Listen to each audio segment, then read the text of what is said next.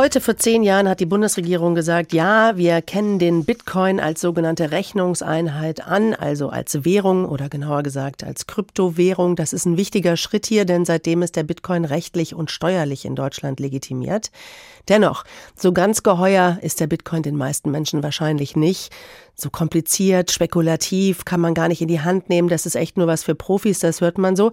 Wir wollen heute Morgen mal ein bisschen versuchen, weniger mit dem Bitcoin zu fremdeln. Helfen dabei kann wahrscheinlich Timo Emden. Er ist Experte für Kryptowährungen und Blockchain an der Frankfurt School of Finance and Management. Ich habe vor der Sendung mit ihm gesprochen und ihn gefragt, was bezahlt man eigentlich mit Bitcoins? Kann ich damit Lebensmittel oder Kleidung kaufen? Nein, Dafür wird heutzutage natürlich noch der Euro oder der US-Dollar, also klassische Fiat-Währungen benutzt. Aber natürlich kann ich mit dem Bitcoin beispielsweise Trinkgelder versenden oder meinem Nachbarn ABC vielleicht auch ein paar Euro oder Dollar überweisen, die ich ihm vielleicht noch schulde. Es gibt auch Läden, Kioske etc., wo Bitcoin akzeptiert werden oder auch Online-Shops, Gaming etc. Aber die tatsächliche Nutzung ja, die hält sich doch in Grenzen. Sie haben gerade gesagt, damit kann man auch Trinkgelder überweisen. Da bin ich jetzt gerade dran hängen geblieben, weil also ein Bitcoin ist ja irre viel Geld. Ne? Es ist ja eine fünfstellige Summe, je nach Marktlage. Also gibt man dann so Mini-Mini-Anteile von dem Bitcoin, ja?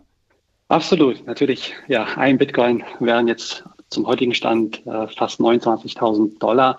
Ähm, so viel äh, Trinkgelder werden wahrscheinlich nicht versendet, aber äh, selbstverständlich äh, lassen sich die Bitcoin natürlich oder die Bitcoins in diesem Falle natürlich auch dann äh, aufteilen, ja in sogenannte Satoshis. Also man kann sich das vorstellen, so eine Art Cent, Euro, Cent, okay. die wir natürlich auch 50 Cent, 20 Cent versenden können lassen sich hier auch einzelne Bitcoin-Einheiten 0,001 Bitcoin beispielsweise versenden. Okay, wie unterscheidet sich jetzt nochmal ganz genau Bitcoin von Dollar oder auch von unserem Euro? Ja, der Bitcoin ist natürlich eine dezentrale Währung. Das bedeutet, ähm, er fungiert, ähm, agiert ganz unabhängig von diesen Zentralbanken dieser Welt. Ja, und wie es der Name eben auch schon sagt, wir haben bei Euro oder Dollar eine zentrale Instanz hinter, die über den Euro oder den Dollar eben auch wacht, also auch hier Geldmengen herausgibt, beziehungsweise auch wieder einkassieren kann, den Leitzins erhöhen, senken kann, gleichlassen kann. Also das sind geldpolitische Instrumente, die im Bitcoin-Ökosystem eben nicht vorhanden sind. Dann muss ich gleich fragen, was dann die Nachteile von Kryptowährungen wie Bitcoin sind. Ja, wir haben natürlich eine sehr, sehr ähm, hohe bzw. vergleichsweise Schwankung im Markt, Volatilität auch genannt. Natürlich ist das für, sage ich mal, risikoaffine Anleger durchaus interessant, aber für weniger risikoaffine Anleger, den Otto-Normalverbraucher, doch ja sehr, sehr schwierig zu verkraften, eben diese Wertschwankungen. Also letztendlich bedeutet das Risiko eines Totalverlusts ist sehr, sehr ausgeprägt im Vergleich zum klassischen Aktienmarkt. Natürlich gibt es auch die Möglichkeit eines Totalverlusts, selbstverständlich, aber gerade mit Kryptowährungen, die auch nicht rund um den Globus vollständig ähm, reguliert sind, sollte man an dieser Stelle doch sehr, sehr aufpassen. Welche Länder sind denn Spitzenreiter, wenn es um die Nutzung von Kryptowährung geht? Ja, sehr interessant. Also die tatsächliche Nutzung, da haben wir Länder vorne wie etwa Nigeria oder Türkei, also eine sogenannte Penetrationsrate von jeweils 47 Prozent. Im Vergleich die USA 16 Prozent, Deutschland 12 Prozent. Ähm, die Top-Länder, also zumindest so gesehen von der größten Nutzung her sind die USA mit 46 Millionen, Indien 27 Millionen. Also da muss man noch mal unterscheiden. Aber ganz klar Spitzenreiter bei der Nutzung von Kryptowährungen sind Nigeria und die Türkei. Okay, Deutschland hinkt da noch ein bisschen hinterher. Aber wie viele Menschen bei uns besitzen denn Bitcoin und andere Kryptowährungen? Ja, etwa 12 Prozent hier in der Bundesrepublik Deutschland. Man hat das dann auch mal herangezogen, zumindest global. Ähm, laut einer Studie, äh, ganz interessant, die demografischen Daten der Eigentümer. 63 Prozent männlich, 37 Prozent weiblich. Also haben hier erstmal auch die Männer die Nase vorn, lässt sich sagen.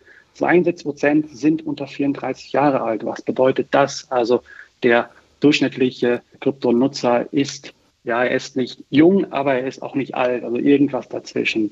Dann auch wichtig, die akademische Hintergrund, 71 Prozent besitzen einen Bachelorabschluss oder eben höher und last but not least, der durchschnittliche Kryptobesitzer besitzt ein Jahreseinkommen, Jahreseinkommen von etwa 25.000 US-Dollar. In den Vereinigten Staaten kann man ja über die Bezahlplattform PayPal Bitcoins kaufen und auch verkaufen. Was bringt denn dieser Bitcoin-Service und wird das auch in Deutschland möglich sein?